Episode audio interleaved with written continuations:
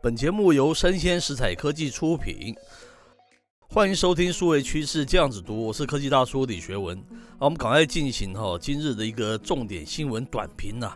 今天我们要挑的一则新闻哦，是跟前阵子这个全球亿万富翁太空旅行竞赛所引发的民怨有关哦。哦，那会选他是因为他经常跟我们公司这个评论的主题是有关的了哈。那这则新闻来自这个山西新报。它的标题是“最讨厌的亿万富翁排行榜冠军得主不意外，压倒性胜出”。好，那发起这份调查的原因啊，当然是因为过去一个月了，呃，有两位大富翁都砸下重金嘛，换取一趟十分钟的一个太空旅行啊。这样子的一个太空竞赛哦，引发了部分人士的批评哦。他们认为只在炫富而已嘛，哈，同时还制造更多的污染呢。那饲料机构这个 UGA 在七月初哦完成一个调查哦，针对知名的这个亿万富翁询问民众的喜欢程度哦。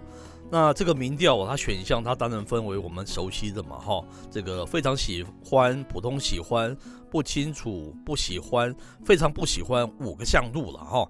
那统计它有一千五百位这个美国民众的偏好，百分之三误差水准下哈，可以看出这个美国民众哦最不喜欢的亿万富翁是谁了哈。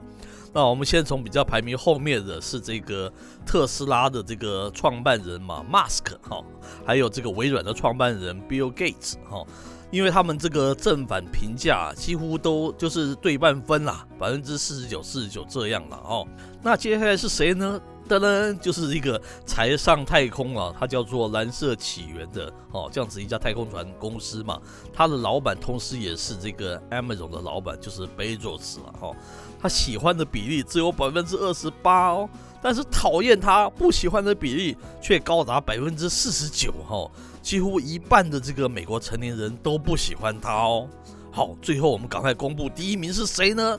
当然是这个脸脸书的创办人哈，佐格博，他以百分之六十的这样子的不喜欢度哈，碾压所有的竞争者哦，哇，那喜欢他的民民众这个比例只有百分之二十六了，诶。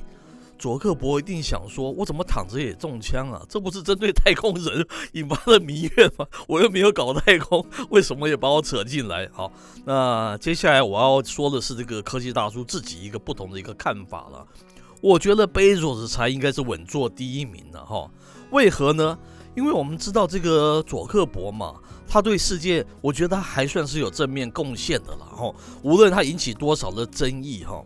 但是他的脸书哦，却让人与人之间的连接了有另外一种管道嘛。以前没有脸书，我们没有这种社群嘛，对不对？那而且他所创造的这个同温层呢，也让许多这个孤寂的灵魂啊，都得到一些温暖及认同嘛，没有错吧？对不对？那我们讲讲这个马斯克好了，尽管他非常大嘴巴啊，经常放话啊，影响全球的股市啊。至少他的电动车，它是跟减少环境污染的这个国际政治正确，它是息息相关的嘛，没有错吧？对不对？但是我们来看贝佐斯呢，他做了什么呢？他卖的是冰冷冷的这个商品给全世界哦。那他常年霸占这个世界首富的排行榜，不时哦传出这个劳动权益的争议啊，被批是一个血汗的公司嘛。然后他又花了十分钟做了一个不算真正到外太空的一个太空之旅了。还想窃取啊这个代表这个太空人头衔的所谓的太空人之翼徽章，哎，你说他是不是应该稳坐第一名呢？啊，以上稍微有点开玩笑了。接下来我觉得以上讲的也就算了。科技大叔觉得真正对社会造成深远影响的，是由贝佐斯这群人哦创造出的所谓的一个新富阶级哦。大家有没有想过，以往有钱人哦，我们称是一个金字塔阶级嘛。从今之后，金字塔还分成太空阶级跟非太空阶级哦。那 N 型社会啊，它就更加的陷落了嘛。中产阶级还再被踩一脚，对不对？贫富差距没有因为这么多年来大家的一个疾呼而变小，反而更增大了一级了，对不对？因为垫高了一级嘛。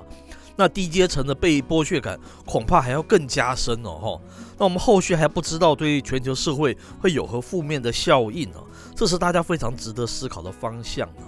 那今天的重点新闻点评就到这边告一段落，我是科技大叔李学文，我们下回见喽。